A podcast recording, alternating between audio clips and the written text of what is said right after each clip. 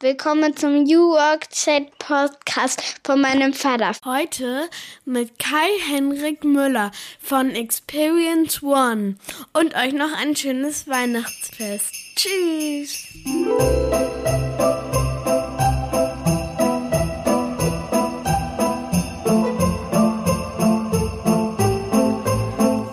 Damit moin moin und schöne Grüße aus dem weihnachtlichen Rostock City, aus dem hohen Norden. Ich bin Gabriel, freue mich, dass ihr eingeschaltet habt. Ich hoste diesen Podcast seit 2018, heute Folge 141 mit Kai Hendrik Müller, Founder und CEO von Experience One. In diesem Podcast geht es um New Work. Was ist das eigentlich? Mag sich jetzt mancher fragen. Berechtigte Frage, denn man kann natürlich viel, viel darüber lesen. Es ist ein wahrer Containerbegriff geworden, der auch schon manche nervt. Mir geht es eigentlich um die Frage, wie wir besser zusammenarbeiten können. Ich hatte mal den Sebastian Kolberg von Bayer hier zu Gast, ist schon eine ganze Weile her, und der meinte mal, man kann eigentlich New Work sehr schön in einer Frage subsumieren und die würde lauten, wie wollen wir zukünftig zusammenarbeiten? Und ich glaube, da ist viel dran, wenn wir uns diese Frage gemeinsam stellen, wenn wir Dinge ausprobieren, wenn wir schauen, wie wir Arbeit und Familie vereinbaren können. Das ist mir als Vater von drei Kids auch sehr, sehr wichtig. Dann können wir, glaube ich, viel sinnstiftender arbeiten. Dann können wir uns auch mit der Arbeit den großen Herausforderungen stellen, die wir auch gesellschaftlich zu bewältigen haben. Heute geht es um das Thema Customer Experience, darum kümmert sich der Kai Müller mit Experience One und wir lernen, dass die Mitarbeitererfahrung, ja, die Employee Experience eigentlich große Parallelen hat zur Customer Experience. Also nicht wenige sagen ja mittlerweile, dass die Mitarbeitenden auch Kunden, Kundinnen sind und da ist natürlich die Frage, wie können wir dieses Erlebnis das ja oft schon vor dem Onboarding passiert, die ersten Touchpoints. Wie können wir dieses Erlebnis verbessern? Was können wir eigentlich dafür tun? Und der Kai berichtet auch, wie man bei Experience One arbeitet, was sie ausprobiert haben, was ihnen wichtig ist, welche Werte, wie sie dazu gekommen sind. Ich habe natürlich nachgehakt und wollte auch wissen, wie sie sich engagieren. Da gibt's eine Menge. Auch jetzt in der Corona-Zeit haben sie einiges getan und er berichtet uns auch, was sie machen und was sie vor allen Dingen auch nicht machen, wo sie auch Nein sagen und wie wichtig ihnen Haltung ist. Ich wünsche euch ganz viel Spaß bei der heutigen Folge beim New Work Chat und das ist auch noch nicht alles in diesem Jahr. Wir hören uns dann auch noch mal wieder. Am Ende des Interviews erzähle ich euch, worauf ihr euch dann in der allerletzten Folge des Jahres freuen könnt. Jetzt sind wir erstmal mittendrin, statt nur dabei mit Kai Müller von Experience One. Viel Spaß. Ja, dann moin moin und willkommen zu meinem Podcast New Work Chat. Ich freue mich sehr, dass Kai heute dabei ist am Ende dieses Jahres 2022. Schöne Grüße aus Rostock. Hallo, grüß dich und danke für die Einladung. Freue mich. Erzähl mal, wo bist du? Von wo aus sprichst du heute mit mir? Heute bin ich in unserem äh, Frankfurter Büro, weil ich auch in Frankfurt wohne und äh, ja, ziemlich zentral hier, ganz gemütlich bei minus sechs Grad und ich glaube, bei dir im Norden ist wahrscheinlich nicht wärmer. Nee, bei uns ist es tatsächlich ein bisschen milder, okay. aber ähm, kenne ja übrigens darüber hinaus auch die Frankfurter Ecke ganz gut. Ich habe ja mal in Darmstadt studiert vor mhm. Ewigkeiten, deswegen kenne ich Frankfurt auch noch ganz gut und äh, habe gleich so ein paar Bilder vor Augen, wenn du wenn du davon erzählst. Aber ihr seid ja auch nicht nur in Frankfurt äh, mit Experience One, da werden wir heute glaube ich ein bisschen drüber sprechen. Ähm, ich hoffe, dir geht's soweit äh, gut.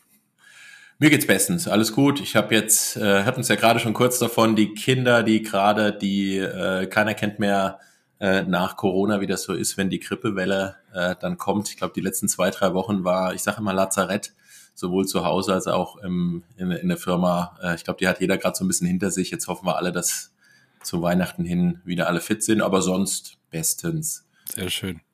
Ja, die Grippewelle am Ende des Jahres ähm, nervt so ein bisschen, aber ähm, da müssen wir jetzt irgendwie durch und vielleicht haben wir es dann ja auch zu Weihnachten geschafft. Ähm, ich freue mich, dass wir uns heute mal unterhalten können. Es geht um Erlebnisse, es geht um Erfahrungen. Du hast natürlich ganz viel mit Kunden, Kundinnen zu tun, aber es gibt ja ganz heiße Parallelen eigentlich zu Mitarbeitenden, die ja oft auch schon als Kunden, Kundinnen betrachtet werden neuerdings. Ähm, und wir wollen natürlich auch gucken, nicht nur, was ihr so tut, was euer Geschäftsmodell ist, sondern wie ihr so arbeitet, was ihr so gelernt habt, was dir dabei so wichtig ist. Und wir haben ja gerade das Thema Familie schon angesprochen. Das zieht sich bei mir ja auch so ein bisschen durch den Podcast. Und äh, wenn freitags diese neuen Episoden immer erscheinen, hören wir eigentlich in der Regel auch noch die ersten Minuten auf dem Weg zur Schule, wenn ich die beiden Kids dahin fahre. Und deswegen ist die erste Frage ja traditionell, lieber Kai, wie würdest du eigentlich meiner mittleren Tochter Mathilda, die neun Jahre alt ist, erklären, was du so tust? Das mache ich total gerne. Du wirst lachen. Ich habe äh, vor kurzem mal meine elf und 14 Jahre alten Jungs gefragt, was der Papa so macht. Und das war relativ wortkarg bei, ja, was mit Software, ähm, was mit Autos und was mit Infrastruktur. Mehr war dann nach elf bis 14 Jahren äh, auch bei meinen Kindern nicht drin.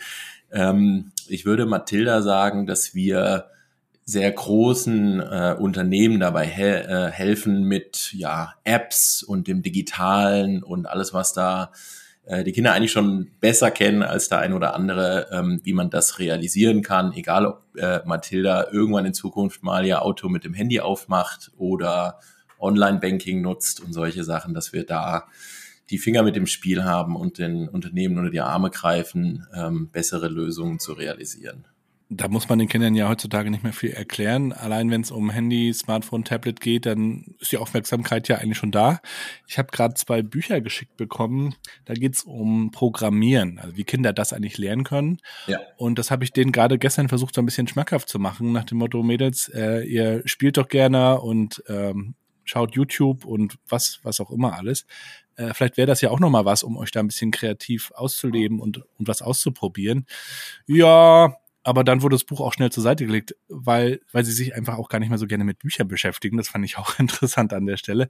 Vielleicht hätte es in Form einer App irgendwie oder eines Videos äh, dargereicht werden müssen. Das gehört ja auch dann zur Erfahrung. Ne?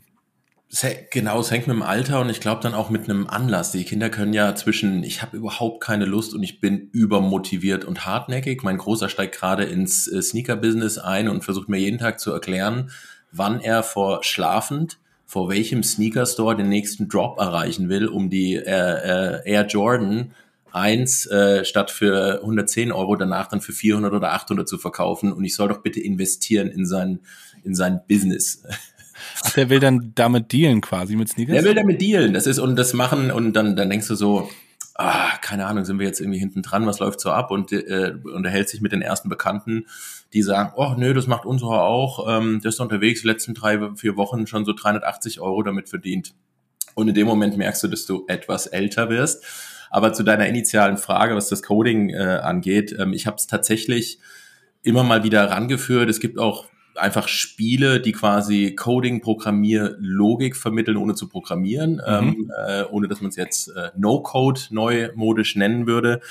Ähm, und das hängt davon ab, manchmal verfängt es für einen kleinen Moment, ähm, aber die, die Ziele, die meine zumindest jetzt so im Kopf haben, ist noch niemand dabei, der wie, wie Musk mit 11, 12, 13 irgendwie schon die Welt verändern will. Das dauert noch einen Moment. Aber ich glaube, wenn die Themen da sind, geht's auch. Buch ist schwierig, ja. Mhm. Und wenn du das sagst bei, bei, bei deinen Mädels, ähm, die ja da tendenziell in meiner Wahrnehmung von meinen drei Kindern noch aufgeschlossener sind, dann will das schon was heißen. Ja, sie lesen schon auch Bücher. Sie müssen das auch, wenn, wenn wir die Geräte einziehen, was wir dann als Konsequenz manchmal machen. Man hat ja sonst nicht mehr viele Möglichkeiten. Wir haben ja früher noch Hausarrest bekommen. Das ist ja für die eine Belohnung. Ein Segen, ein Segen. Äh, ich kann nur nicht empfehlen, mit Bildschirmzeit oder ähnlichem anzufangen. Das ist das Schlimmste, was es gibt sich mit Kindern auf dem Niveau von Bildschirmzeit und Regulierung äh, auseinanderzusetzen, kannst du nicht gewinnen. Also ja, das haben wir auch schon ausprobiert, führt nur zu harten Konflikten. Oh. Das, das Schlimmste. Es geht tatsächlich nur radikal mit den Geräten wegnehmen, was dann wenigstens einmal kurz äh, äh, schmerzhaft ist. Was du nicht haben willst, ist ein Kind, was ständig äh, die nächste Zeit anfragt für das nächste Thema. Ähm, komplett am Leben vorbeigestaltet, die Funktion. Ja, und die, und diese ganzen Bildschirm-Apps und Anwendungen funktionieren auch irgendwie nicht so richtig gut, davon mal ganz abgesehen. Aber dieser Hashtag Dead of Three, Dad of Three Kids könnte man sagen, der verbindet uns ja, haben wir schon festgestellt, vielleicht kommen wir da nachher nochmal drauf. Uns würde natürlich auch noch interessieren, welche fünf Hashtags du dir gibst. Den nehmen wir jetzt schon mal raus, den kannst du jetzt nicht mehr verwenden. Äh, du hast jetzt aber noch fünf weitere. Das äh, habe ich schon gedacht, oh, da muss ich mal ähm, sortieren. Ähm, Und wenn du magst, kannst du gerne einen Satz dazu sagen jeweils. Das mache ich gerne. Also ähm, dann schiebe ich mal nach den Vater von dreien, ähm, die natürlich eine Brücke sind äh, und für mich auch so ein bisschen so ein, so ein ähm, North Star, wenn man so will, weil ich irgendwie gedanklich auch ein Unternehmen führe ähm, für, für meine Kids und für die nächste Generation. Dann nenne ich mal den Unternehmer als er, erstes.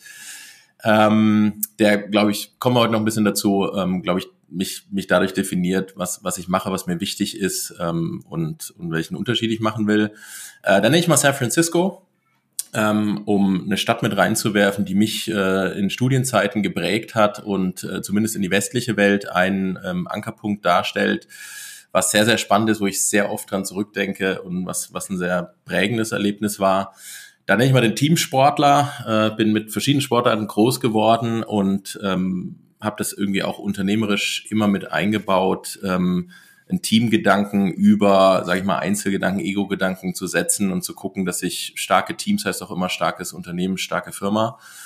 Ähm, das war mir immer extrem wichtig bis heute. Ähm, dann würde ich Gestalter sagen, Macher, Bauer, ähm, immer am, am Tüfteln gewesen und irgendwie versucht, die, die Probleme der Welt äh, meist mit digitalen Technologien zu lösen, wofür ich mich, glaube ich, jeden Tag wieder aufs Neue äh, begeistern kann. Und dann würde ich als letztes vielleicht noch einen ranschließen, würden vielleicht auch die Kollegen sagen, Automotive Geek, was so ein bisschen einfach an der Historie liegt. Bin ja da seinerzeit ins Berufsleben bei Mercedes-Benz gestartet und wenn man bei der Marke mal drei, vier Jahre unterwegs ist, das prägt, schüttelt man nicht so ganz ab und so ein bisschen ist der Stern immer noch mit dabei und deswegen bin ich auch dem Thema Automotive treu geblieben und freue mich natürlich, dass es auch hoffentlich demnächst nachhaltiger und zu einem großen Wandel kommt, den, der, glaube ich, überfällig ist. Ähm, die fünf werfe ich dann mal in den Ring. Und mich interessiert natürlich auch immer, wo kommen eigentlich die Leute her? Was hat die so geprägt in der Kindheit? Wir sind jetzt beide Väter und ich weiß nicht, inwieweit ihr euch mit dem Thema Erziehung beschäftigt hat, habt und was ihr darüber so denkt. Das ist ja auch schon so ein älteres, also so ein, zeitloses Thema Erziehung, aber irgendwie kann man sich darüber auch gar nicht genug unterhalten. Wie wurdest du eigentlich erzogen? Würde mich mal interessieren. Und ähm, was hat das so mit dir gemacht?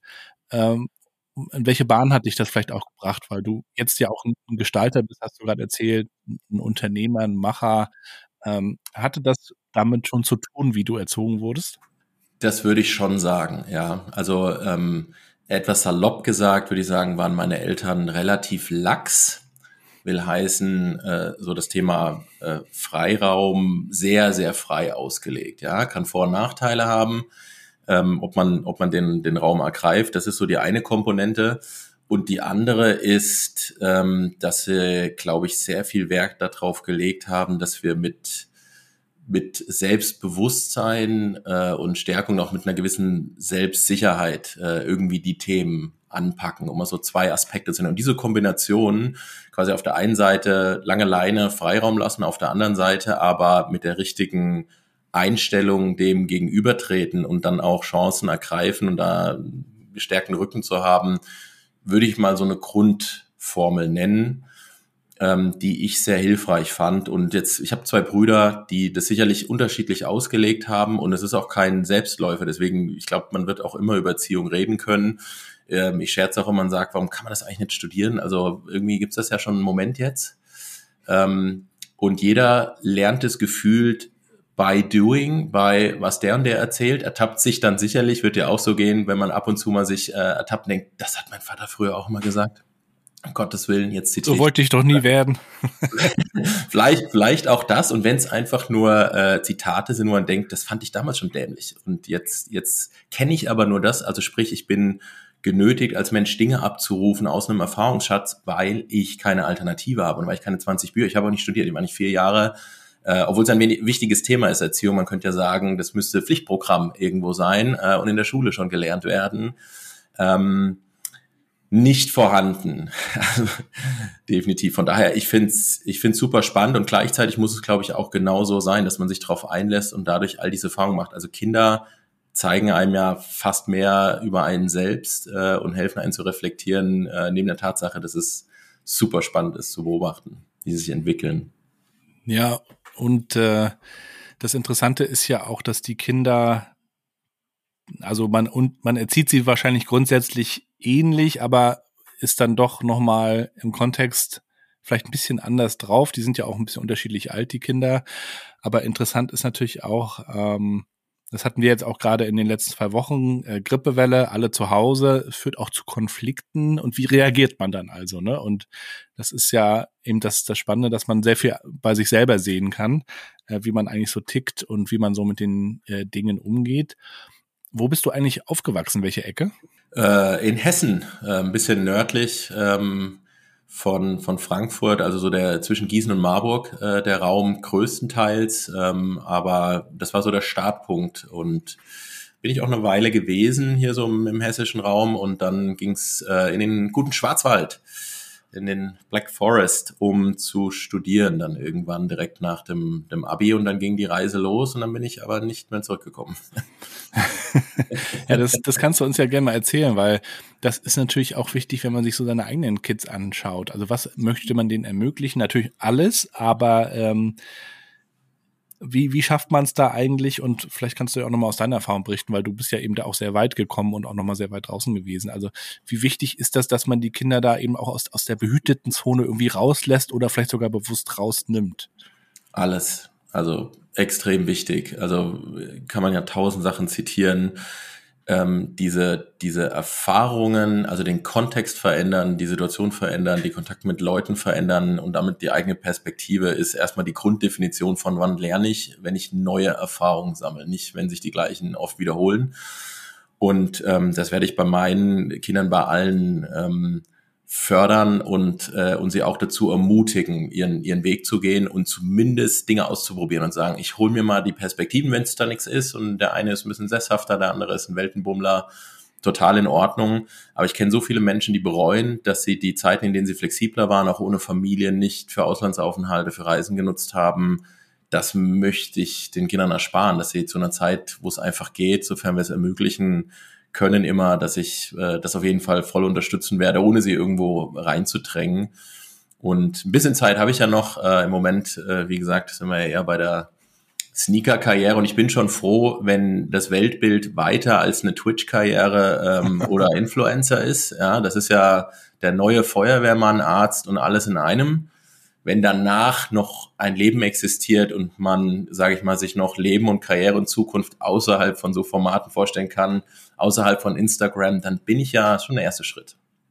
Das habe ich auch gerade gehabt mit, mit jemandem, dieses Gespräch, dass diese Berufe, ich sage jetzt mal Feuerwehrmann und handwerkliche Berufe und Pflege und diese Branchen, die große Probleme haben, eben auch Nachwuchs zu finden, dass die sich aber auch überhaupt nicht so richtig präsentieren und nicht stattfinden. Also in der Welt der, der Jüngeren, da finden halt diese äh, Twitch-Geschichten statt und äh, Influencer und das funkelt natürlich und glänzt und ähm, insofern ist natürlich auch die Frage, wie äh, macht man sich dann eigentlich auch interessant für die Jüngeren, aber das würde jetzt vielleicht an der Stelle zu weit führen.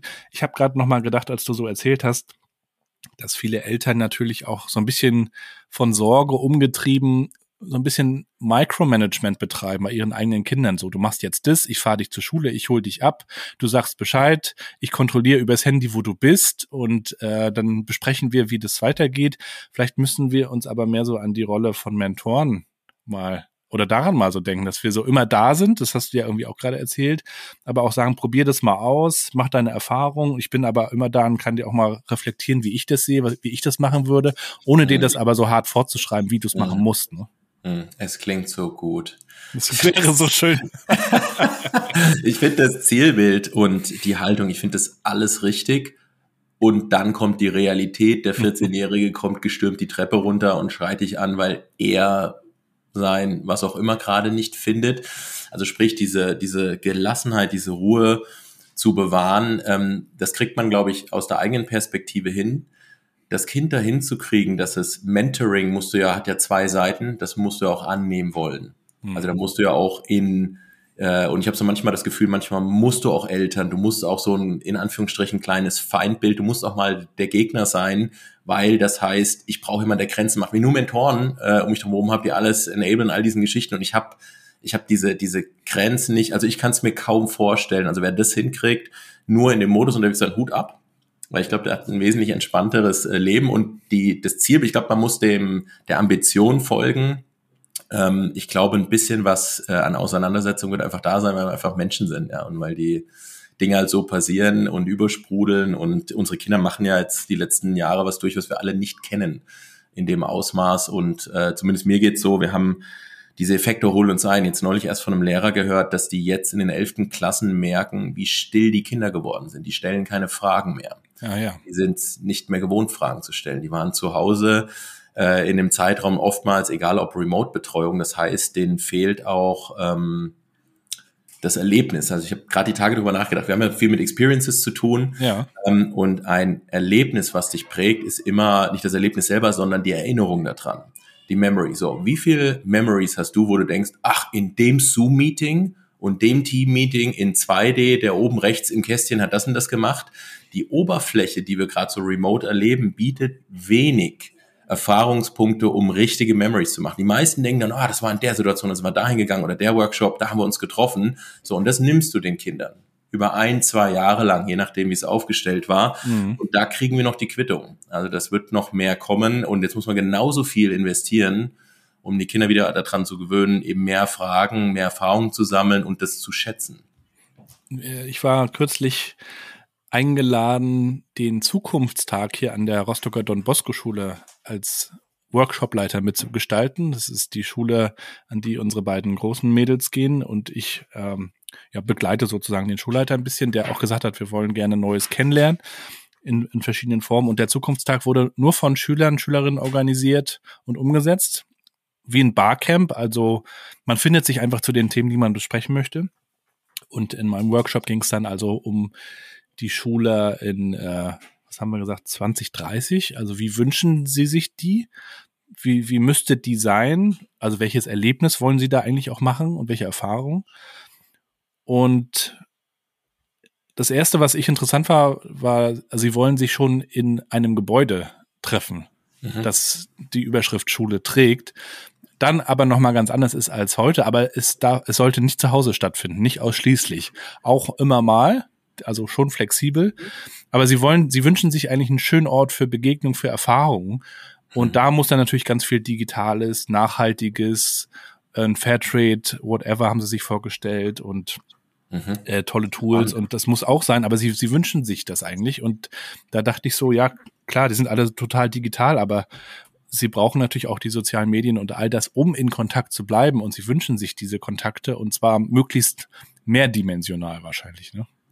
Absolut. Und ich glaube, es muss, und das wird uns im, im, in der Bürosituation ist genau die gleiche Situation. Man muss es einfach akzeptieren und das eine oder andere neu denken. Du kannst nicht, äh, zumindest über so einen langen Zeitraum, einmal in eine komplett andere Richtung gehen und glauben, der Rückwärtsweg wird jetzt einfach so passieren. Ja. Und die alte Welt ist, man trifft sich im Büro und dann geht man gemeinsam zum Yoga, abends ein Bier trinken oder irgendwas machen. Die neue Welt ist, wieso soll ich für diese Dinge überhaupt ins Büro kommen. Die kann ich auch alle so machen. Das heißt, was der Anlass? Und das muss man von der anderen Seite neu denken und die Kinder machen es genauso. Ähm, ich kann es total nachvollziehen. Ähm, wir sind soziale äh, Wesen, das, das wird immer diese Nähe suchen. Und wenn so eine Generation, und unsere haben das auch in der Schule gemacht, die haben dann einen Brief geschrieben an den Schulleiter zu sagen, so wünschen wir uns das. 2030 war es, glaube ich, auch. Ja. Und das ist spannend, weil das kommt so von, von Herzen. Da ist auch viel Quatsch dabei, was sie so beschäftigt auf dem Schulhof, aber die sind wirklich dabei und folgen. Und das machen Kinder ja viel besser, eigentlich so der, der Intuition, das, was sie richtig finden. Die überdenken das nicht. Die, die denken nicht in Rahmenbedingungen so komplex. Die fühlen komplex. das dann so, ja? Die fühlen das. Die fühlen das und die entwickeln so ein Gefühl, wo sie sagen, und dann freuen die sich gemeinsam und sagen, wenn das so wäre, dann wäre das super. Und dann sind die begeistert. Und diese Energie, äh, diese Welle jetzt zu nehmen und sagen, es ist so eine einmalige Chance, jetzt auf der Basis auch das eine oder andere zu hinterfragen, was vielleicht die letzten 50 Jahre so war, heißt ja nicht, dass es richtig ist oder nicht mehr richtig ist. Und das ist ja spannend, ja. Schöner, schöner Gestaltungsraum. Ja, und, und genau, und um jetzt in diese Arbeitswelt nochmal zu schauen, da denken sich dann HRler auf Konferenzen, in LinkedIn-Gruppen, wo auch immer aus, wie diese schöne neue Arbeitswelt sein könnte. Und ich sage auch immer, lass doch einfach mal die Leute sagen, wie sie sich das wünschen. Also macht doch mal so einen Zukunftstag wie an der Schule oder wie, wie bei euch mit dem Brief. Fragt doch einfach mal die Leute, wie die sich das wünschen. Und dann guckt man mal gemeinsam, was geht, was geht nicht. Aber nicht, äh, wir, wir denken uns das jetzt aus und dann räumen wir das wieder von oben äh, aus und fertig. Und dann wird es hoffentlich irgendwie gut sein.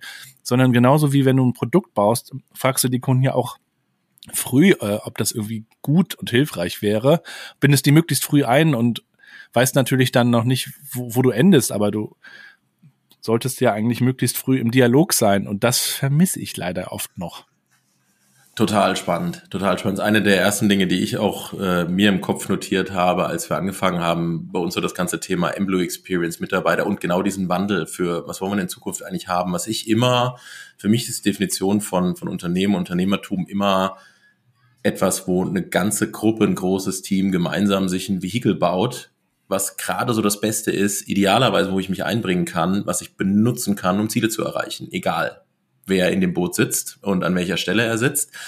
Ähm, das ist so von der Theorie her gut, in der Praxis, äh, auch mit den Erfahrungswerten, wie einfach Arbeitswelt geprägt ist, muss man viel in Kultur investieren, damit auch mitgestaltet wird, weil das Aussprechen, das Ermöglichen, den Freiraum geben und so, das heißt noch lange nicht, dass irgendwas passiert. Und gleichzeitig ist es die größte Power, die da ist. Was, was für mich so das inspirierendste Projekt in dem Kontext dieses Jahr war, war, dass wir im Prinzip relativ ad hoc jetzt auch gekoppelt an den, an den Ukraine-Krieg eine ja, quasi Tagesschule oder ein Tagesprogramm, einen kleinen Club für ukrainische Flüchtlingskinder in Berlin entwickelt haben. Ähm, fing im Prinzip an mit einer ehemaligen Kollegin getroffen, kurz unterhalten, die gesagt, ich habe zwei Leute aufgenommen. Größtes Problem ist nicht, dass die Schlafplätze da sind, größtes Problem ist, die jugendlichen Teenager, die noch keinen Platz bekommen haben in der Schule, denen fällt die Decke auf den Kopf. Die sind nur in Telegram unterwegs, die kriegen jeden Tag nur Videos, was zu Hause passiert, die brauchen Ablenkung. Mhm. Also haben wir gesagt, wir haben einen großen Eventspace in Berlin, könnte man vielleicht was machen. Das war eine Idee. So, oft bleiben Ideen genau da. Und dann zu sagen, äh, man wirft die mal in den Raum und da finden sich vier, fünf Leute, die sagen, wir stellen das hin, wir machen das irgendwie und plötzlich kriegt die Beine, bewegt die sich. Äh, und äh, ich habe außer der Idee und einem ersten Gedanken nichts mehr damit zu tun. Und es werfen sich vier, fünf, sechs, zehn hinterher Leute rein und am Ende steht, nach zwei Wochen macht das Ding auf und die ersten 20 Kinder sind da, kommen mit ihren Eltern, haben ein Tagesprogramm und äh, haben plötzlich einen Wochenkalender stehen mit, da sind wir im Museum, da sind wir im Kino, hier kommt jemand zum Programmieren bei, da bauen wir irgendwelche AR-Applikationen. Ich dachte, da wäre ich gern dabei.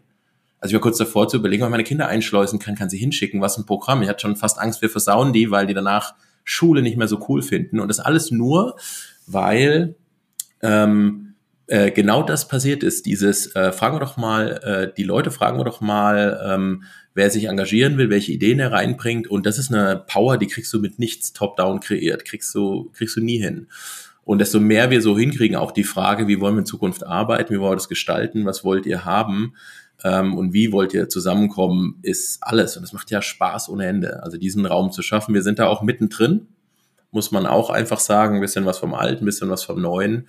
Nächstes Jahr wird nochmal einen, einen großen Wandel damit sich bringen. Ich finde es super. Also genau richtig äh, erkannt. Genau diese Briefe an die Zukunft schreiben. Und dann mhm. noch ein bisschen äh, hinterherlaufen und sagen, machen wir es doch auch so. Ja, jetzt sind wir schon mittendrin, Experience One, wollen aber auch gerne mal verstehen, wie wie es eigentlich dazu kam. Ähm, du hast vorhin schon gesagt, Autos. Kannst du mhm. uns nochmal in so zwei, drei Sätzen äh, berichten, wie, wie es eigentlich zu Experience One gekommen ist, äh, was du auf dem Weg dahin auch noch mitgenommen und gelernt hast? Sehr gerne. Also ich bin ja Informatiker oder Medieninformatiker ähm, äh, vom, vom Studium her und hatte dann so meine letzte Station im Studium war äh, im Prinzip der, der Auslandsaufenthalt in San Francisco, der noch von der Perspektive international, auch so ein bisschen näher zum Valley, damals 2001, ja schon Ewigkeiten her, ganz spannend war und habe dann gedacht, okay, du willst was bauen, du willst was realisieren und wirst sicherlich irgendwie auch so dein Ding machen, aber einmal Industrie, Unternehmensseite musst du mitnehmen. Auch wenn jetzt, sag ich mal, so die, die, die Vorstellung, jetzt eine Arbeitnehmer bis irgendwo Karriere im Konzern 30 Jahre zu machen, jetzt nicht der, der erste Gedanke war, bin dann quasi direkt von San Francisco aus in eine der ersten und größten Digitaleinheiten ähm, bei Mercedes gewandert. Das war so noch so die Zeit, wo man tatsächlich angefangen hat, die drei Millionen Websites weltweit, die alle individuell entwickelt wurden und Plattformen und Vertrieb und Konfiguratoren und so weiter. alles einmal zusammenzufahren und quasi ein gemischtes Team zu bauen, ähm, äh, was das Projekt macht. Und das war, das war sehr prägend. Also nicht nur wegen der Marke und dem Umfeld und der Professionalität, sondern auch, dass ein Konzern es damals hinkriegt, was 15 Jahre später mit allen Digitalboutiquen, äh, äh, Apotheken und so noch nachgebaut wurde, zu sagen, so jetzt mal kurz Schluss Silos weg, Sparten weg, Abteilungen weg. Wir nehmen jetzt IT, wir nehmen Business, wir nehmen alle Abteilungen, die wir brauchen, dann setzen wir in ein separates Gebäude, weg von den großen Türmen, wo Sterne sich drauf drehen. Und die sitzen da alle zusammen, die sehen sich jeden Tag auf dem Flur äh, und die lösen uns das Ding jetzt.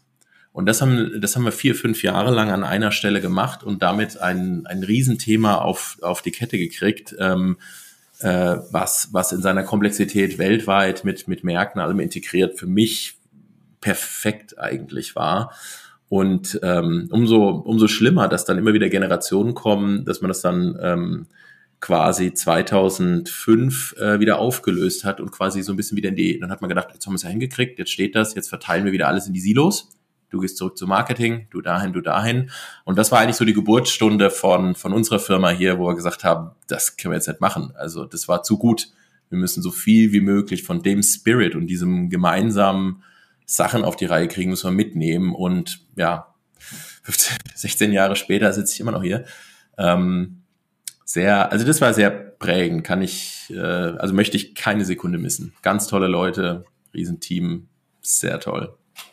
Wie würdest du Experience One in einem Elevator Pitch vorstellen?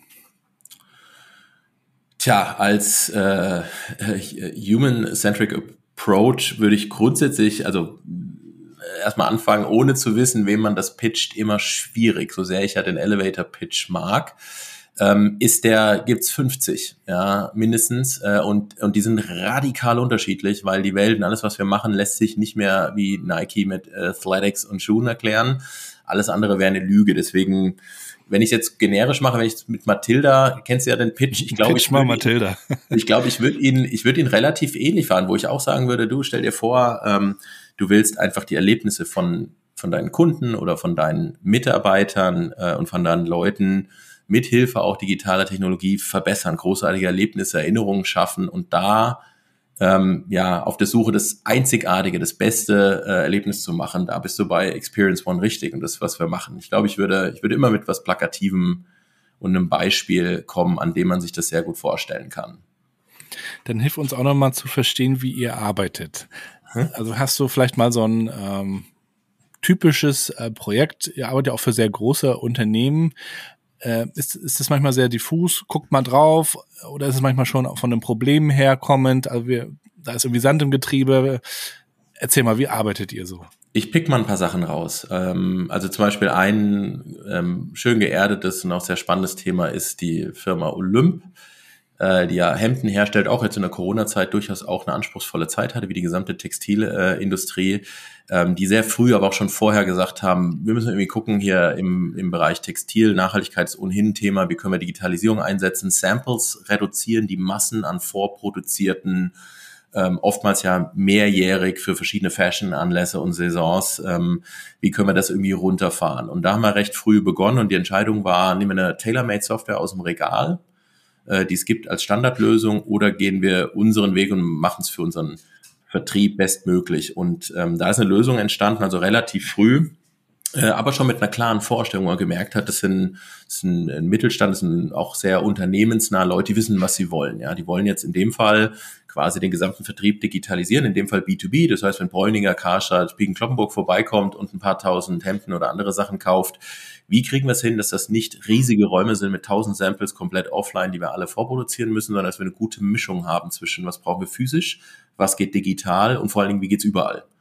Ähm, also quasi den klassischen Vertrieb, wo ich mit dem Passat rumfahre, die Leute besuche, irgendwie gucken, gibt's ja nicht mehr, gab keine Termine mehr in Remote-Zeiten, in, Remote in Corona-Zeiten und da quasi alle mitzunehmen, alle Abteilungen und gemeinsam auch für Olymp, für die Marke eine Lösung zu entwickeln, die, die passt. Ja, also die so digital ist, wie es sein kann und sein sollte, aber die die Leute mitnimmt, niemanden verliert und sagt, es wird akzeptiert, wird ein Teil des Unternehmens und alle kapieren, das ist ein Teil der Zukunft. Und die, die am härtesten vermeintlich disrupted werden könnten, ja, die Vertriebler, wo man sagt, ja, wie digitaler Vertrieb, dann brauchen wir uns ja nicht mehr, das waren am Ende die größten Verfechter davon, die gesagt haben, nee, das muss richtig gut werden, weil wir wollen äh, besser sein als andere, wir wollen da einen Unterschied machen und das ist die Zukunft. Also die waren ähm, mit am stärksten dahinter und das ist extrem spannend, weil da hängt die Zukunft am Ende äh, sehr, sehr plakativ dran. Das gelingt, dann gibt's Olymp demnächst noch, das gelingt nicht oder wird abgelehnt und dann gibt's vielleicht Olymp nicht mehr, wie es vielen Konkurrenten ergangen ist. Und da kann man sehr direkt merken, ähm, dass man auch einen, einen, Einfluss haben kann, auch im positiven Sinne, weil damit dreht das Unternehmen natürlich auch in eine Zeit rein ähm, unter dem äh, äh, Fokus der Nachhaltigkeit, ähm, was wesentlich besser funktioniert. Also alles, was man so mit einer Marke erlebt, führt ja dann auch zu einem Gesamteindruck.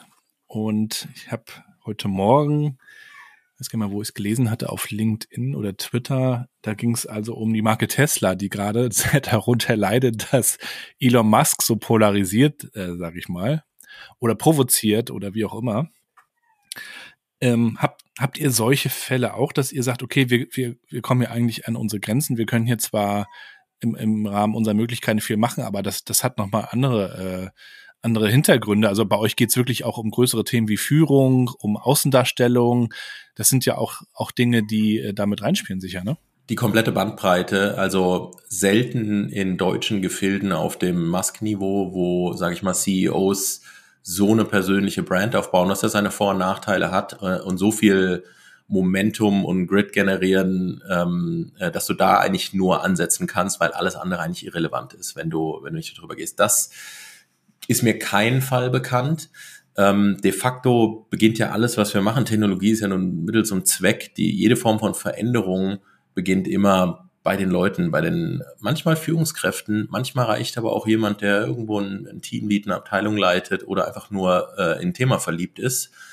Und die Leute zu empowern und ähm, äh, ihnen helfen, die Geschichte zu erzählen und eine Veränderung zu bewirken. Wir haben da sowas, was wir so, so ein CX-Pitch-Framework nennen, wo wir im Prinzip nur gesagt haben, wir versuchen, diese Leute zu unterstützen, dass sie das, was sie bewegen wollen, was ihnen wichtig ist, was sie wirklich erreichen wollen, so reflektiert und gut erzählen können, dass sie halt auch erfolgreich sind, dass es äh, auch funktioniert in der Unternehmensstruktur. Und das kannst du da ansetzen, aber total oft beginnen Transformationsprojekte damit, dass wir äh, die, das Sparring von Führungskräften übernehmen und die aufbauen. Teilweise, bevor wir überhaupt Projekte und das, was wir eigentlich auch machen und realisieren, hinkommen, teilweise ein halbes Jahr, dreiviertel Jahr vorher nichts anderes machen, bis hin zu an, an für uns ungewöhnliche Gefilde in Richtung People Branding, Positionierung. Wie stehst du zum Thema Digitalisierung? Wie stehst du zum Thema Employee Experience? Ähm, äh, ganz neue Dinge, die dazukommen, aber du kannst es nur so end-to-end -end sehen, weil wenn du es nicht machst, kommst du nie da an, wo du sagst, du kannst mit größeren Lösungen mehr Leute erreichen. Unser Ziel ist ja immer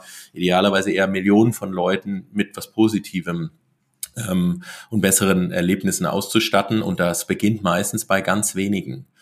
Und das, äh, das kann man gar nicht. Wir haben auch über die Zeit so uns äh, ganz klar auch die, die ersten zehn Jahre im Unternehmen sicherlich auch öfters mal mit uns selber oder so dem, dem kleinen, kleinen der Projekte beschäftigt.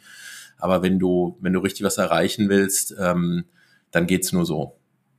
Also, also ihr, ihr verbindet da eigentlich sehr viele Disziplinen in eurer Arbeit, ne? Absolut. Also es ist sicherlich ähm, in vielen Bereichen und gerade auch in dem Bereich Technologie, wo keiner mehr einen Überblick hat, äh, ähm, sicherlich entscheidend. Ähm, aber jetzt gerade hier, also mag jetzt auch so ein bisschen an der Dekade und der Zeit extrem liegen, ähm, aber was ja gut ist, sich dieses bewusst machen, welcher Mensch, egal ob der dann Kunde, Mitarbeiter, Führungskraft, was auch immer ist, ähm, sich das nochmal zurechtzulegen und zu sagen, richtig erfolgreich sind wir eigentlich nur, wenn wir da eine totale Klarheit haben und dann gemeinsam von dort äh, fortschreiten. Das, ich empfinde das so nach 20 Jahren jetzt äh, mehr oder weniger in den Themen als äh, starke Weiterentwicklung.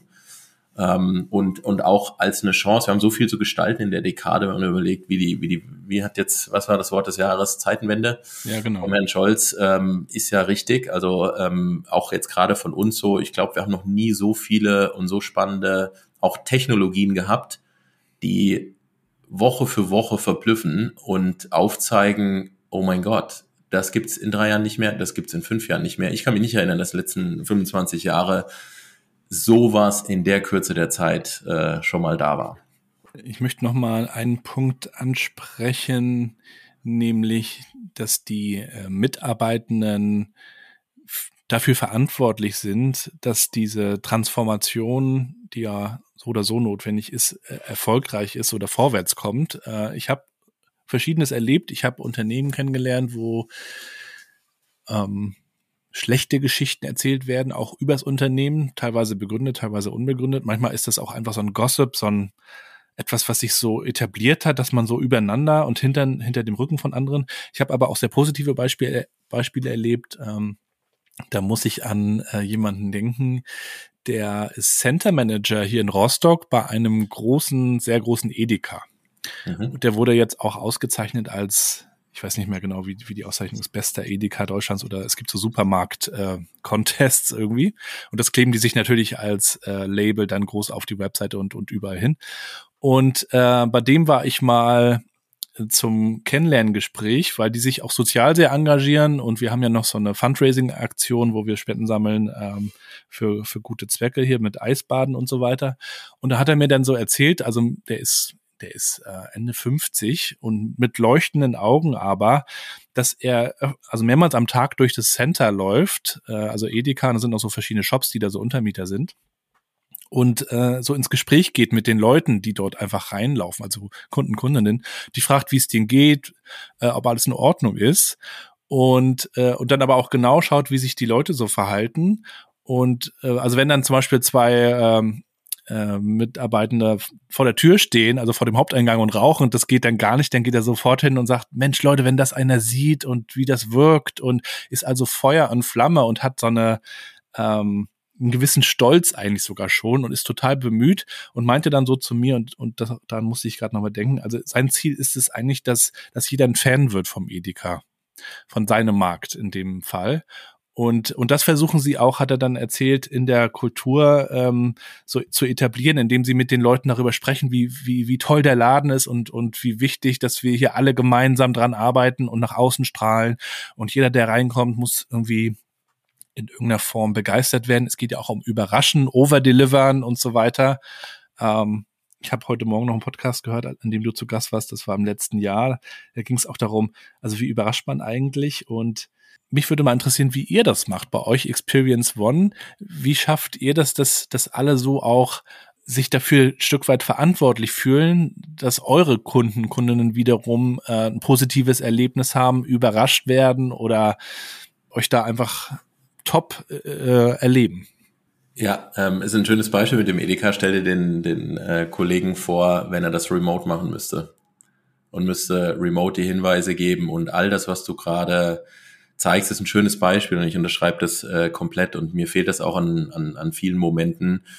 Da ist das Physische und das Vorleben und das Zeigen, wie es geht, ähm, einfach von, von den Erfahrungen, die du automatisch sammelst. Also sprich, eine Situation auch in, in Kundenworkshops, in Terminen, ähm, die, die auch jüngere Kolleginnen äh, erleben, versus ich schreibe es auf oder ich gebe es weiter oder ich versuche es zu vermitteln oder ich mache Trainingsvideos und so weiter. Also da gibt es einfach eine, eine Hierarchie der, der Kultur und Haltung, äh, die man da vermitteln kann und die beginnt ganz vorne mit den gemeinsamen Erfahrungen, dem Abgucken. Wir wissen es ja mit unseren Kindern, äh, gerade die Geschwisterkinder, wie die lernen in der doppelten Geschwindigkeit, weil sie bei irgendjemandem abgucken können.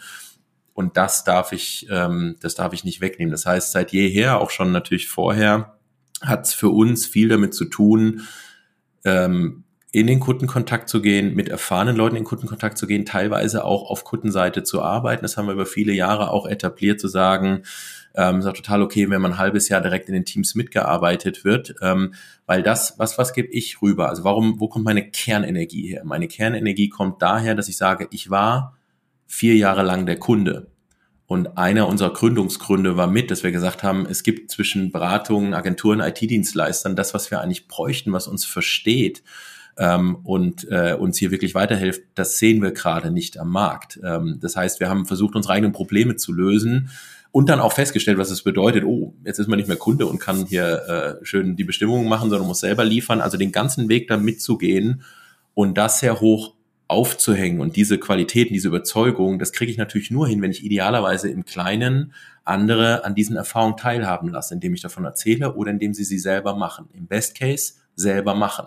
Beginnt mit, ich war mal Kunde, ich habe mal auf Kundenseite gearbeitet, ich weiß, was das bedeutet und ähm, das ist so, also in, in kurz, so viele gute, herausragende Erlebnisse ähm, kreieren und die Leute machen lassen, wie irgendwie möglich. Ja, und deswegen äh, tun wir auch für uns ähm, wann immer wir die Rahmenbedingungen davon schaffen können, also wir haben so was, was wir Connect-Programm äh, nennen, sind, ist so eine, so eine Gattung von dreitägigem Ganzjahres-Event über viele monatliche, weekly, verschiedene Sachen, wo wir genau das immer wieder inszenieren, die Leute zusammenbringen und sie versuchen, äh, Erfahrungen machen zu lassen und Ereignisse zu generieren, wo dieser Effekt einsetzt, wo man sagt, ah, das ist okay. Und wenn ich auf einer drei Tage Connect-Veranstaltung mit unseren 150 Leuten war, dann nehme ich immer mit den Inhalten, die da sind, was mit und der Kundentermin am nächsten Tag und die nächste Experience wird wieder ein kleines bisschen besonderer und deswegen äh, unterm, unterm Strich musst du investieren. Als Unternehmer musst du, musst dir völlig klar sein, du musst immer in das Kernthema investieren, so wie der Kollege im Edeka nicht nur Zeit, Herzblut, ganz viele Sachen sicherlich investiert, um das möglich zu machen. Und wir machen es im Endeffekt genauso. Welche Rolle spielen da auch die Werte? Das kann man ja auch bei euch nachlesen, auch auf der Webseite. Ihr habt das ja auch für euch so herausgearbeitet. Wie habt ihr die erarbeitet? Habt ihr das selbst gemacht? Habt ihr euch da auch jemanden dazu geholt? Und wie versucht ihr die dann auch zum Leben zu erwecken?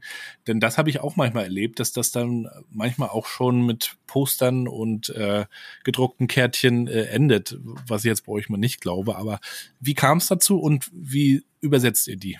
Ich glaube, ein, ein, Wertesystem äh, und damit eine Beschreibungsfähigkeit äh, und auch eine Skalierbarkeit sicherzustellen, dass, dass irgendwie viele Leute, die diese Erfahrung nicht sofort haben, mit irgendwas starten können, ist, glaube ich, erstmal nach wie vor berechtigt. Ähm, meine Erfahrungen über die Jahre, weil du das immer wieder machst, das machst du mal intern und so weiter, die sind auch nicht für 20 Jahre festgeschrieben. Ich finde auch eine Kultur und Werte, die äh, eine gewisse Stabilität haben, gleichzeitig in Veränderungen sind, grundsätzlich in Ordnung. Die letzte Generation, die wir jetzt gemacht haben, die kam sehr stark auch hier wieder demokratisch aus dem Team heraus. Deswegen war die letzte Generation auch weniger eine so, wir haben fünf starke Nomen und die hat man schon mal irgendwo gesehen und da steht irgendwie, keine Ahnung, äh, äh, dies und das drin. Mutig, agil.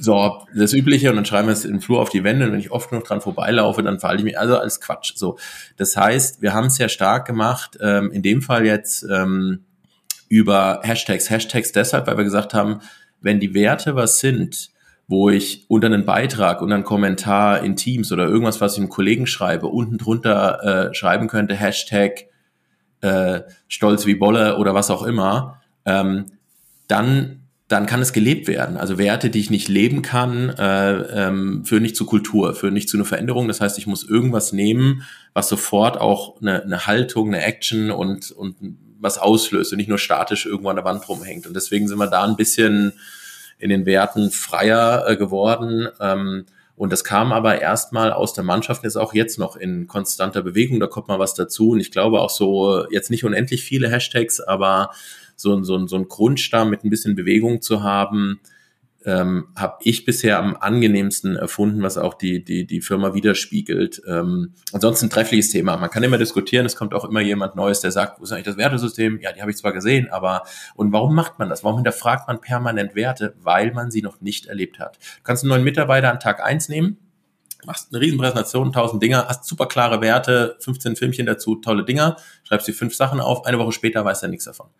Oder die gleiche Situation, ähm, weil es hat keine Erfahrung, keine Erinnerung eingesetzt. Die Erinnerung ist nur, da war eine komische Präsentation, hat er was erzählt, da waren fünf Werte drauf, wen interessiert's, ja? Da kann ich die Netflix-Präsentation für tolle Werte und all diese Dinge feiern, wie ich will.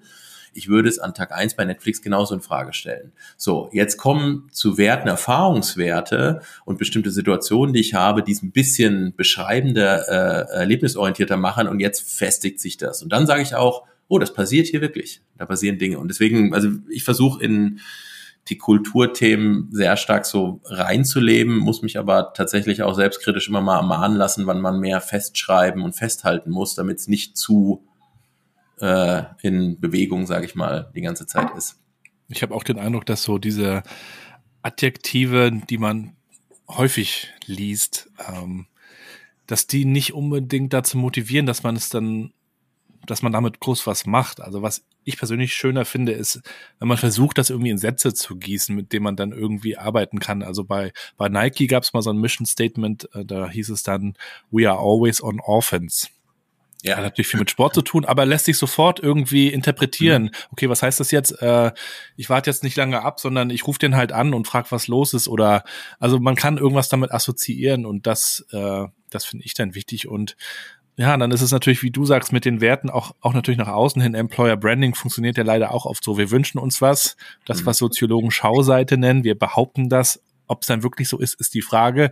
Eine gute Erfahrung haben wir natürlich, wenn das zusammenpasst. Total. Absolut. Also Sätze und ähm, das haben wir auch so ein bisschen eher in einem Manifest, wenn man so will, gesprochen, wo man natürlich sprachlich möglichst einfach bleibt. Äh, und dann ist das Ecken und Kanten, also die sieben, acht Punkte von Nike, die sind ein gutes Beispiel dafür. Da kriegst du ein Gefühl von, was sie sind, was sie nicht sind. Ja, und auch die DNA des Unternehmens, der Marke selber. Ne? Also ist dann mhm. nicht so austauschbar. Aber wir sind dann eigentlich auch schon beim Thema Employee Experience. Ähm, hat ja Parallelen oder also nicht wenige sprechen ja auch davon, dass Mitarbeitende eigentlich Kunden, Kundinnen sind in Zeiten von Fachkräftemangel, Arbeiterlosigkeit etc., aber auch grundsätzlich. Ähm, wie meistert ihr das denn? Also wenn wir uns so diesen diesen Kreislauf anschauen, ja, diesen Employee äh, Circle, es geht ja eigentlich schon damit los, dass Interessenten oder auch noch nicht Interessenten in irgendeiner Form Kontakt haben mit, mit euch dann in dem Fall und sich dann vielleicht irgendwann mal informieren. Und dann geht ja erst alles wie, wie äh, Preboarding, Onboarding und so weiter los. Und, und in der Vergangenheit haben, glaube ich, viele Unternehmen erst äh, sich damit beschäftigt, ähm, wenn eine Bewerbung aufgelaufen ist, so nach dem Motto, und dann machen wir, dann machen wir irgendwie weiter. Aber heute muss man ja wahrscheinlich viel, viel eher schauen und gucken, wie wirken wir eigentlich so in diesen ganzen Arbeitsmarkt hinein, äh, um diese ganzen Touchpoints, die du ja auch vorhin hattest, äh, so richtig zu setzen. Ne? Wie, wie macht ihr das oder was habt ihr auch darüber gelernt? Ähm, also was du, was du eben schon gesagt hast mit dem Lifecycle, das Wichtigste ist nicht ein Anfang, ein Ende zu denken. Mich tun alle Modelle, die, die irgendwo beginnen und dann irgendwas Offboarding, irgendwelche Sachen, die, die limitieren, finde ich im Kopf immer. Weil für mich ist jeder Alumni, jede Geschichte, die weitergeht. Es gibt tausend gute Gründe, eine Firma zu verlassen und es ist nur gut und, äh, und schafft neue Relations, zukünftige Sachen. Also das ganzheitlich als erstmal eine Art Lifecycle und äh, äh, Loop zu begreifen, glaube ich, ist ein ganz wichtiges Learning. Ansonsten muss ich fairerweise sagen, weil du da eigentlich permanent dran arbeitest. Also wenn das einen hohen Stellenwert hat, ähm, und bei uns ist das Thema Nummer eins und hat eigentlich auch Customer Experience und viele Sachen abgelöst, äh, weil People first, wenn, wenn das funktioniert, dann auch beste Customer Experiences, nicht umgekehrt. Ähm, ist, hat auch viel mit der Unternehmensgröße zu tun. Bei uns jetzt so mit rund 150 Leuten sind wir wieder an so einem äh, Teil, äh, wo Standard auf Kultur trifft und man sich überlegt, wie, ähm, was kann man jetzt wie anpacken, standardisieren. Das heißt, du hast eigentlich relativ früh sehr offen und transparent eine klare Vorstellung davon, was du besser machen könntest. Deswegen realisierst du es noch lange nicht und hast auch die Kapazitäten, das in, in dem Maß zu machen, wo du sagst, so müsste es eigentlich sein, ähm, äh, einfach nicht die Fähigkeit oder die Größe dazu. Und da sind wir gerade so drin, das wieder auf ein neues Level zu heben, äh, bedeutet ganz konkret, äh, Top UX-Designer jetzt zum Beispiel aus Kundenprojekten freizuschaufeln und den Rahmen zu schaffen, dass die sagen, ihr guckt euch Teile unserer ähm, äh, Episoden, wie wir es nennen, also Abschnitte der Employee Experience an und sagt, da müssen wir ran. Ja, und das ist ja gar nicht so einfach. Wir haben so einen hohen Anspruch in vielen Dingen, die wir tun. Gleichzeitig sind wir selber teilweise, ob es jetzt im Bereich ERP oder auch, auch immer noch HR-Software sind, angewiesen, natürlich nicht alle selber zu bauen und können sich alle selber bauen, auf Software, wo wir sagen, fast Kündigungsgründe, wo die Leute sagen, damit arbeitet ihr. Und das versuchst du natürlich immer wieder zu toppen. Aber das ist natürlich in sich ein, ein, ein riesiges Thema. Und ähm, ähm meine Erfahrung vielleicht so als, als Takeaway ist eigentlich die Parallele auch zu den Kundenprojekten, was wir auch mal machen. Das eine ist eine CX, eine EX, eine HX ganzheitlich zu erfassen. Punkt eins. Und jetzt kommt der entscheidende Punkt, was wir äh, äh, Episodes oder Pivotal Episodes nennen Jetzt musst du die Episoden, Episode heißt immer, ich bin ein Mitarbeiter, ich habe ein Problem und das Problem ist gelöst. Also irgendwie so eine ganze Strecke, wo ich sagen kann, äh, ich brauche irgendwie vernünftiges Onboarding und muss arbeitsfähig werden. Cool, ich habe es geschafft. Da die wichtigsten zu identifizieren und einfach hart zu priorisieren. Das Einzige, was man in den ganzen Experience-Themen falsch machen kann, ist schlecht priorisieren, mit der Gießkanne drüber gehen. Das heißt, find die wichtigsten Episoden, die den größten Impact generieren, weil du sagst, größter Schmerz oder größter Win oder was auch immer. Nimm dir die, versuch die lieber signifikant besser zu machen. Das wird in der Wahrnehmung des Gesamterlebnisses mehr bringen, als wenn du fünf Themen parallel machst, die machst du alle ein bisschen besser. Und das verstehen aber die meisten äh, vom, vom Modus her nicht, dass auch psychologisch ähm, so Experiences funktionieren. Deswegen gibt es so Dinge wie die Peak End Rule, äh, die sagt, der wichtigste Moment und der letzte Moment und der Schnitt davon definiert, wie du eine Experience fandest. Und alle dazwischen sind egal. Ja, und äh, dann kann ich nicht, dann kann ich, kann ich zwar alle Touchpoints, wie man immer so schön sagt, äh, alle Touchpoints tot optimieren, ähm, dann ruiniert das aber die Custom Experience. Ja, weil ich ganz viele geschaffen habe und jeder Touchpoint heißt potenzieller Fail. Heißt potenziell zieht meine Experience runter. Also äh, zusammenfassend ähm, bei dem, was wir Employee Experience nennen, ähm, auf jeden Fall, wie man so schön sagt, äh, End-to-End, -End, schon alles erfassen, sich auch die Zeit nehmen, sich das bewusst machen, was gehört alles dazu und dann priorisieren. Einfach nur priorisieren. Einfach nur die wichtigsten Dinge zuerst machen und den Rest aushalten. Die werden hinterher, auch die mittelmäßigen Dinge, die werden den Unterschied nicht machen. Schlimm ist, wenn die ganz wichtigen Dinge halbherzig bearbeitet werden. Das dankt dir keiner. Ich möchte nochmal den Bogen schlagen zum Start unseres Gesprächs über Familie und Kinder und Verantwortung und Unternehmertum. Das hast du ja auch schon so ein bisschen angeteasert. Wofür macht man das eigentlich? Welche Welt will man mitbauen? Da spielt ja Haltung auch eine große Rolle.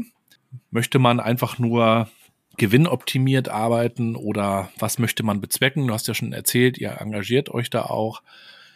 Ähm, Haltung heißt aber ja auch nicht nur, dass man ähm, Dinge highlightet, die offensichtlich schön und gut sind, sondern dass man eben auch Nein sagt zu gewissen Dingen, vielleicht auch zu Projekten und vielleicht auch zu Kundenanfragen.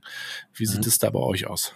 Die Klammer, die ich immer benutze, auch da äh, müssen meine Kinder herhalten, weil ich mir überlege, die kommen jetzt in ein Alter, dass sie auch äh, Schulpraktikum machen und irgendwann mal einen Job suchen. Und mein Maßstab ist immer ähm, zweierlei. Einmal denke ich mir, wann würden die hier arbeiten wollen? In welcher Art von Unternehmen? Das ist so das höchste Gut, was ich da verfolgen kann. Und das zweite, wann kann ich denen zu Hause erzählen, dass wir in der Dekade nicht nur unseren Job gemacht haben, sondern äh, sagen können, wir haben wir haben öfters mal das Richtige gemacht und auch richtige Entscheidungen getroffen. Und äh, für uns ist natürlich ähm, die Herausforderung, Kundenprojekte, wir sind ja nicht mittelbar. Wir haben ja jetzt wenig eigene Produkte, wo wir sagen können, wir haben es komplett in der, halt, äh, in der Hand und entscheiden das. Und wir sind jetzt auch kein reines Nachhaltigkeitsstartup. Ähm, das heißt, wir müssen durch unsere Unternehmen agieren. Jetzt kann man wie bei Automotive sagen, da rennt man weg und sagt es immer noch alles zu dreckig und schwierig. Oder man sagt, wir sind ja drin und wir können es mitgestalten und wenn, wann nicht jetzt. Also wir rennen nicht weg, sondern wir packen mit an. Und dann Gibt es aber auch Bereiche jetzt, äh, letzte Woche Anfrage, Zigarettenhersteller relativ einfach vom, vom moralischen Kompass und unserem, unserem Wertesystem. Und dann gibt es jetzt auch noch welche dazwischen. Gehst du in, in die Aber du könntest die ja darin beraten, äh, keine Ahnung, neue Rauchwaren ohne Nikotin, whatever zu entwickeln. Das ist korrekt, aber dafür müsste ich davon überzeugt sein. Und natürlich würden wir sowas niemals, würde ich niemals machen als Unternehmer, einfach nur Dinge ablehnen, sondern was du immer machst, du steigst ein.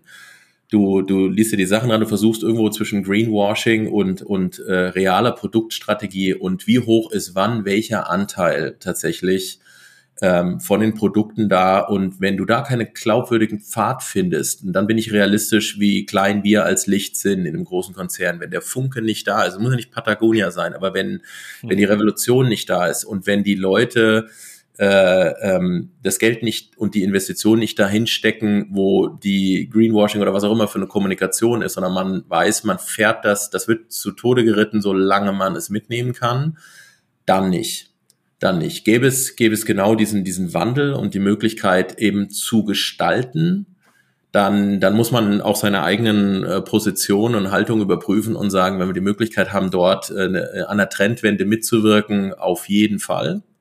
Wenn nicht, und das hat man in dem Fall bei der Anfrage äh, dieses Herstellers nicht, dann ist das einfach keine äh, Option. Also äh, einen Kompass haben, aber nicht übermoralisch sein, weil ansonsten bleibt nicht so viel übrig, wenn man überlegt, wo überall die die Ölmillionen und wer alles unter welchen Automotive-Herstellern nebenher auch äh, Rüstung und Kriegsmaterial herstellt, ähm, da wird es irgendwann dann relativ dünn, ähm, sondern muss wirklich seinen Wirkungsgrad und Gestaltungsgrad für sich verantworten können, wo man sagt, das könnte ich eben meinem Kind erzählen, könnte sagen, da haben wir weiterentwickelt, das haben wir möglich gemacht, ähm, da ist Fahren sicherer geworden oder nachhaltiger geworden zum Beispiel. Oder die Mobilität hat sich komplett verändert. Ähm, oder wir haben mit unseren Energiekunden dazu beigetragen, dass wir hier ähm, sag ich mal, ein bisschen schlauere Häuser kriegen und äh, auch das ganze Thema Energiewende in den Griff kriegen, dann äh, immer gerne.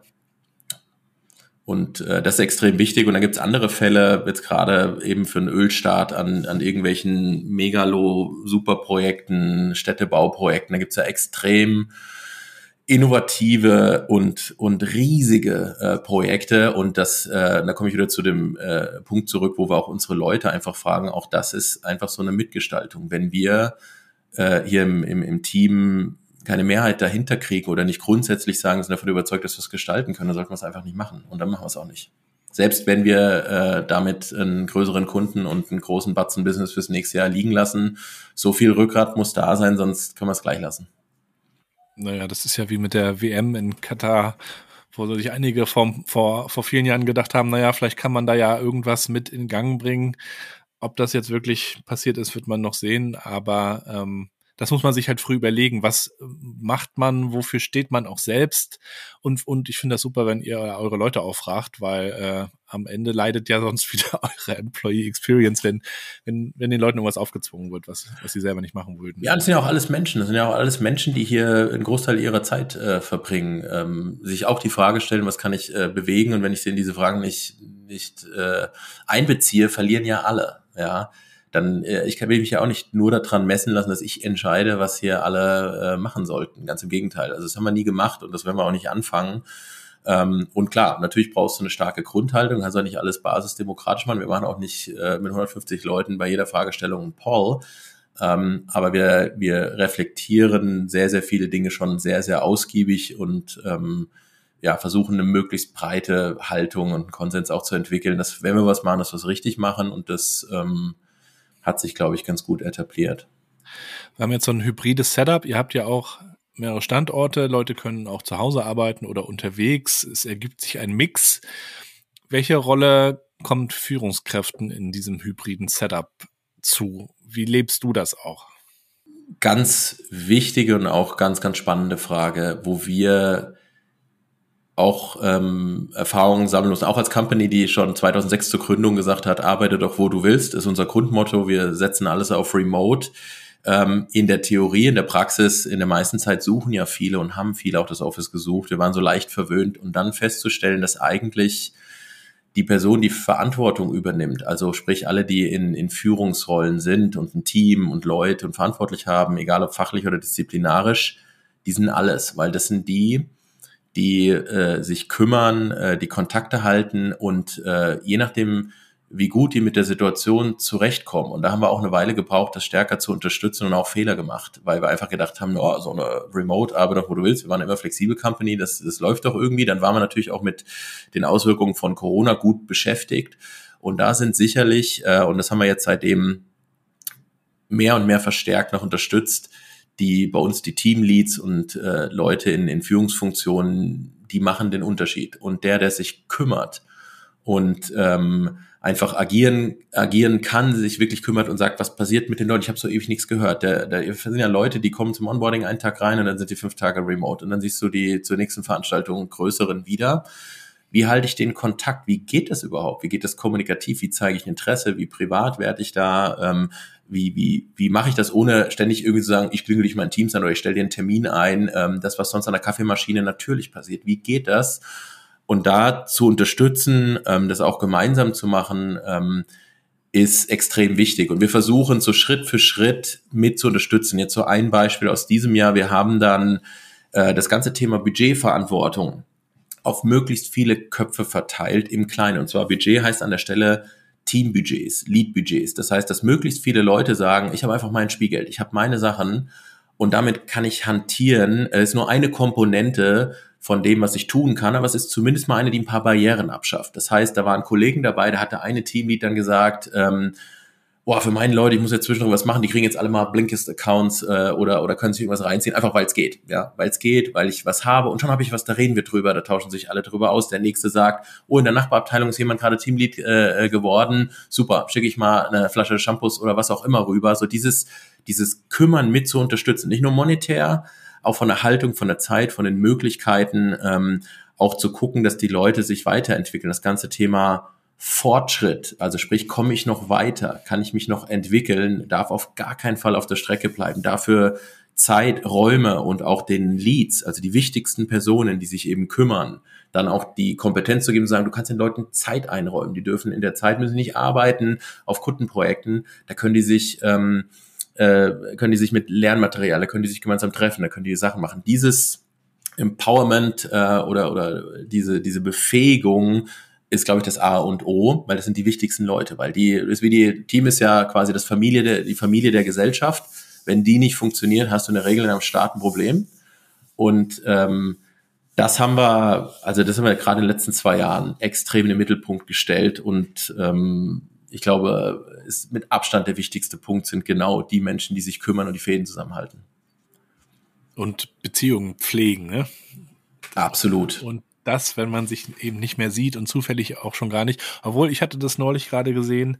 Es war ein Tech-Unternehmen, die haben dann so einen offenen Raum, so einen digitalen Raum. Und da kann man sich, wenn man will, auch den ganzen Tag drin aufhalten und ohne was zu sagen. Aber man weiß halt, die anderen sind auch da. Man könnte also mal kurz rüberrufen, so nach dem Motto, funktioniert wahrscheinlich nicht für alle Unternehmen, aber ich glaube, man muss einfach ein bisschen experimentieren, auch mit den Möglichkeiten, die man hat. Und dann ist natürlich interessant, äh, wie, wie, was tut man eigentlich für die eigene Entwicklung? Wie ist es bei dir? Ähm, was ziehst du dir so rein? Eine riesen Bandbreite. Also irgendwie bestelle ich jede Woche äh, immer noch, äh, weil wir es am Anfang davon hatten, auch echt viele Bücher, weil es auch Perspektivenwechsel ist und gerade wenn man nicht so viel reisen kann, wie man sonst hat, ziehe ich da extrem viel draus auf der einen Seite und das Spektrum reicht aber auch bis zum der, der, der ein oder anderen Netflix-Serie, die ich aufarbeiten muss, weil ich sie in den Hauptjahren äh, von 2013 bis 18 verpasst habe und dann abends ähm, quasi auch da einfach auf der Konsumseite unterwegs bin, Mischung aus sich ablenken, ähm, aber auch so ein paar Sachen daran reflektieren. Äh, ein riesen, riesen Spektrum. Tatsächlich ähm, jetzt weniger nur digitale äh, Sachen, ja. Ähm, jetzt irgendwelche Websites oder Plattformen auch und ist auch mal ein Podcast dabei, seitdem ich ein bisschen mehr mit, mit dem Tesla rumfahre, habe ich tatsächlich eher auch Podcast ein bisschen mehr entdeckt, weil es einfach doch nochmal von der Barriere und Zugang wesentlich einfacher mitläuft. Ähm, das ist auch dabei. Also alles, wo einfach gute Gedanken und äh, Perspektiven mit drin sind und es ist eigentlich nie was dabei, wo man nicht am gleichen Tag die Momente merkt, wo man es anbringen kann und wo es einen weiterbringt und es verändert. Ja, die Frage ist auch mal, welche Brille man so aufhat. Also oder durch welche Brille man schauen kann. Man kann ja überall irgendwas entdecken. Auch wenn man Bücher liest, die überhaupt nichts damit zu tun haben, kann man manchmal irgendwas verbinden und äh, sehen. Ich habe nur festgestellt, man muss es halt entsprechend auch reflektieren und notieren vielleicht auch in irgendeiner Form ähm, oder mit irgendwem mal drüber sprechen. Ähm, wie ist es bei dir so? Äh, bist du so ein Typ, der auch so Journaling macht oder der sich irgendwo so wilde Post-its hinklebt oder hast du das alles im Kopf dann? Nee, ich bin auch jemand, der viel, viel skribbelt, aufschreibt und ich habe auch hier, du siehst jetzt gerade nicht links und rechts sind, äh, doch da hinten sieht man es ein bisschen, äh, diese, diese großen weißen Stellwände, Pappwände, die in der Regel eigentlich alle zutapeziert sind ich versuche tatsächlich, das äh, Gefühl, desto älter ich werde, zu fokussieren und zu reduzieren. Es gibt nichts Schlimmeres, als so viel aufzuschreiben und dann immer die Hälfte auf den Weg zu werfen und sagen, habe ich das jetzt irgendwo verwertet oder war das notwendig, äh, weil es Teil der Journey war? Das versuche ich ein bisschen zu aggregieren, ähm, aber ich muss das immer einbauen. Ich muss auch drüber reden, sonst findet es nicht statt. Und da gibt es verschiedene Strategien. Die eine ist, äh, ich nehme das eins der Bücher auf dem Stapel und schicke es gleich noch an drei andere Leute und bestelle noch ein Batzen mehr äh, und generiere so ein paar Kontaktpunkte oder ich ziehe teilweise Zitate, Snippets, Anwendungsfälle, irgendwas raus und verteile es einfach, baue es in Gespräche ein, weil wenn es nicht stattfindet, und meistens ist es auch wenig. Äh, es reicht auch pro Buch, habe ich gelernt, wenn es ein, zwei Gedanken sind, völlig ausreichend. Mhm. Völlig ausreichend. Äh, das ist wertvoller, weil der Rest geht da eh nicht rein. Zwei Fragen zum Abschluss. Äh, die erste Frage, welches Buch kannst du uns eigentlich empfehlen, wenn du mal so eins rausgreifen würdest, was dich besonders beschäftigt hat, überrascht hat vielleicht? Wir sind ja heute bei Erfahrung. Und zweite Frage, ähm, wenn wir über New Work, neue Arbeit, neue Arbeitswelten sprechen, was glaubst du wird 2023 äh, wichtig? Ich fange mal mit der ersten Frage an, da drehe ich mich auch gerade mal kurz um. Hat er schon was vorbereitet? Ich habe da schon mal was vorbereitet, habe auch mehrere Exemplare hier liegen. Ähm, ein Buch, was ich, was ich seit zehn Jahren im Regal liegen habe, äh, auch in der Vorgängervariante, was aber irgendwie seine Zeit erst äh, gefunden hat, als auch jetzt Zeit dafür war, ist das Buch Good to Great äh, von Jim Collins. Das, zweite aus einer Serie, der einfach mit seinem Uni-Team ähm, über Jahre einfach etliche Firmen analysiert hat, äh, um rauszufinden, was äh, die, die, die Great von den Good unterscheidet. Ähm, und das hat jetzt so vom Zeitpunkt her, wo, was ich erwähnte, wo wir jetzt gerade sind, auch wieder eine neue Unternehmensphase ähm, mitzugestalten und zu bauen, extremen Einfluss gehabt, weil die Modelle, man kennt viele Einzelmodelle aus dem Buch aus, äh, aber so der, der Grundtenor ist, wer hätte es gedacht, dass natürlich auch wieder People, Führungskräfte und was sie für ein Mindset haben, der zentrale Faktor sind. Das erste Thema, was er hat, er nennt es Level 5 Leadership. Das ist der Unterschied, ob ein Leader, sag ich mal, das große Ganze über seine eigenen Interessen stellt oder eher so der ego-autokratische Führer ist. Und das beides super erfolgreich, beides total in Ordnung. Wenn der eine geht, kommt so eine Phase und es geht bergab. Und wenn der andere geht, geht's dem geht's der Firma immer noch gut und sie wird nachhaltig weitergeführt. Der Elon ist sehr, ja auch so ein Typ, ne? Bitte? Der Elon ist ja auch so ein Typ, ne? Also viele heutzutage immer so sagen, naja, das müssen so die, die, die People-Lover sein und, ja. und, so alles irgendwie mit jedem abstimmen. Und ich glaube, Elon kommt dann auch eher so schnell, ich hau mal auf der, mit der Faust auf den Tisch und dann ziehen wir das durch und dann gucken wir mal und. Ja, Elon ist ein bisschen schizophren, was das angeht. Das könnte ich jetzt nicht ganzheitlich analysieren. Der hat in seinem Kurs und der übergreifenden Mission, sage ich mal so, als Unternehmer hat er für mich Level 5 Aspekte drin, weil der, weil der einfach ja einen, einen riesen Rahmen aufmacht und eigentlich entscheiden, äh, Entscheidungen schon unter einen sehr, sehr großen Kontext bewegt. Gleichzeitig agiert der jetzt rein menschlich, sage ich mal, ohne Verluste ähm, da schon relativ radikal und, und macht öfters mal ja auch mehr kaputt, als er ganz macht. Äh, da kann er sicherlich noch dran arbeiten, aber so von von dem, von dem Horizont äh, und, der, und der Perspektive auf so ein Unternehmen sind da schon ein paar Aspekte dabei, die ist nicht alles schlecht, ja, aber schizophren. Ähm, deine zweite Frage war jetzt so aufs nächste Jahr blickend, ähm, was sich äh, im Bereich New Work und im Arbeiten so tut. Ne? Ähm, das, boah, das ist ein Riesenfeld. Ähm, ich pick mal eins raus, was, was gerade, glaube ich, keiner dran vorbeikommt in, in LinkedIn, was uns aber jetzt, sage ich mal, als Technologieunternehmen natürlich schon seit Jahren jetzt beeinflusst, ist alles so, was aus der ganzen, aus dem AI-Guss rauskommt, sage ich mal. Jetzt latest Beispiel jetzt von OpenAI, ähm, äh, des, äh, der, der Chatbot oder auch dahinterliegend GPT-3 und jetzt bald äh, 4, wenn es rauskommt. Ähm, ich nenne es mal so den Ghostwriter und den Sparringspartner, den du plötzlich äh, bei all deinen Tasks hast. Ich habe ich hab in die Tage habe ich ihm äh, eine Aufgabe gegeben, ein Produktpitch von einem von einer Video-App-Produkt, was wir vor fünf Jahren in New York entwickelt haben, mal den Pitch, schreib mal einen Artikel, machen wir eine Landingpage fertig, besser besser als alles, was wir damals versucht haben, als Produktteam für uns selber zu texten, vernichtend.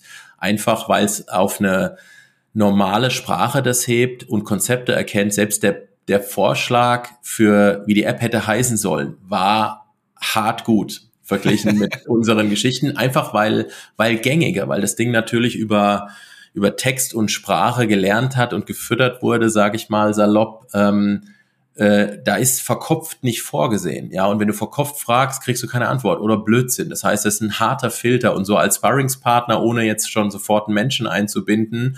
So, und jetzt komme ich auf das Thema New Work und Culture. Diese Begleitung, und wir sind ja immer noch im Work-Kontext auch viele an unseren Rechnern und Devices und wie sie alle hin, ich glaube, das wird ein brutaler Gamechanger. Das ist nicht so lange hin, vielleicht noch nicht in 2023. Äh, und ich will auch nicht PowerPoint als Beispiel nehmen, aber stell dir vor, du hast irgendwelche Sachen, und du, du brauchst in Zukunft noch so die ersten zwei, drei Worte, wenn du es überhaupt äh, hinschreibst oder sprichst. Und in dem Moment generiert er die halbe Seite und rendert dir schon vier Bilder dazu, zu sagen, da passt doch eigentlich hier, wenn ich hier so einen Podcast-Teaser-Artikel auf die Seite schreibst, ich werf mal zwei Gedanken rein, so die Bilder ist eigentlich fertig. Was mache ich denn jetzt mit der Zeit, wenn, wenn 80 Prozent empowered äh, da sind, die ich normal brauche, um es zu erstellen? Wo geht denn die Qualität hin? Wo geht denn die Kraft jetzt hin?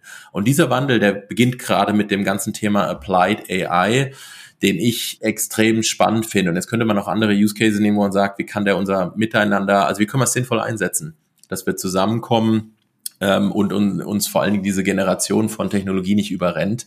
Das finde ich spannend. Also das treibt mich extrem um. Ähm, ja, Und wir werden äh, wieder sehr, sehr viel Wert darauf legen, trotz allem dann als, als Team, als Menschen zusammenkommen und uns genau darüber unterhalten.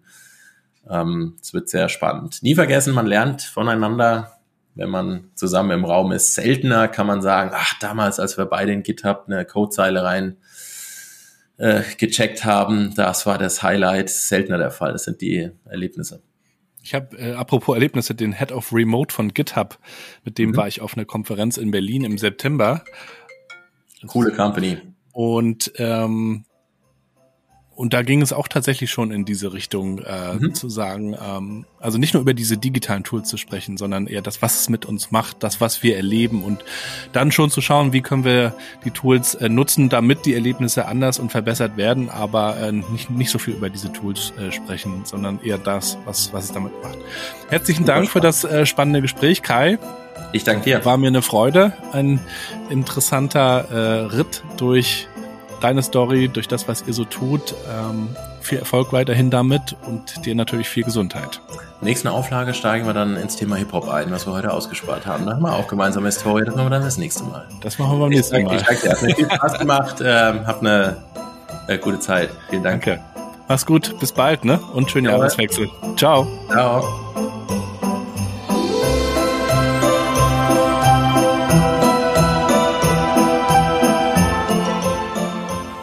Und damit sind wir auch schon am Ende der heutigen Episode mit Kai Müller. Folgt ihm unbedingt auf LinkedIn. Ich packe euch das wie immer in die Shownotes. Dort findet ihr auch nochmal den Link zur Webseite von Minds and Matches, die Agentur für Speakerinnen und Autorinnen der neuen Arbeitswelt. Wolf Lotter ist dabei. Viele, viele gute Leute sind am Start und ich bin sehr, sehr stolz, dass ich auch mit an Bord sein kann. Wenn ihr mögt, dann schaut mal vorbei. Ihr könnt mich dort auch als Speaker anfragen und buchen. Ich bin auch im nächsten Jahr gerne wieder unterwegs mit meinen Lieblingsthemen. Einmal die Zukunft gehört den Mutigen. Hab dazu eine Keynote erarbeitet, die fortlaufend auch weiterentwickelt wird. Dort gibt's alle Insights aus vier Jahren Podcast aus verschiedenen Projekten in der Sparkasse, bei Digitalagentur und Startup, überall, wo ich so unterwegs war.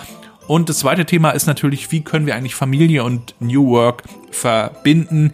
Was können wir eigentlich zukünftig besser machen? Das als Vater von drei Kids ein sehr, sehr wichtiges Thema. Ich habe dazu auch einen Beitrag geschrieben.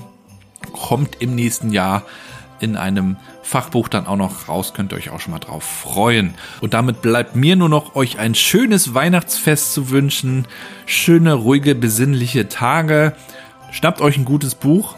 Genug Buchempfehlung gab es ja hier zuletzt auch im Podcast und lasst das Jahr ruhig ausklingen. Es lohnt sich natürlich auch immer noch mal zurückzuschauen, welche Highlights, welche Learnings gab es eigentlich 22 und dazu könnt ihr am nächsten Freitag hier nochmal reinhören. Dann gibt's die große Jahresrückblickfolge New Work 2022 und ich habe mir den Experten schlechthin für das Thema eingeladen. Raphael Gilgen ist erneut zu Gast. Eine große Ehre. Er war vor einem Jahr schon hier und wir haben darüber gesprochen, was eigentlich 21 passiert ist und was vielleicht 22 passieren könnte.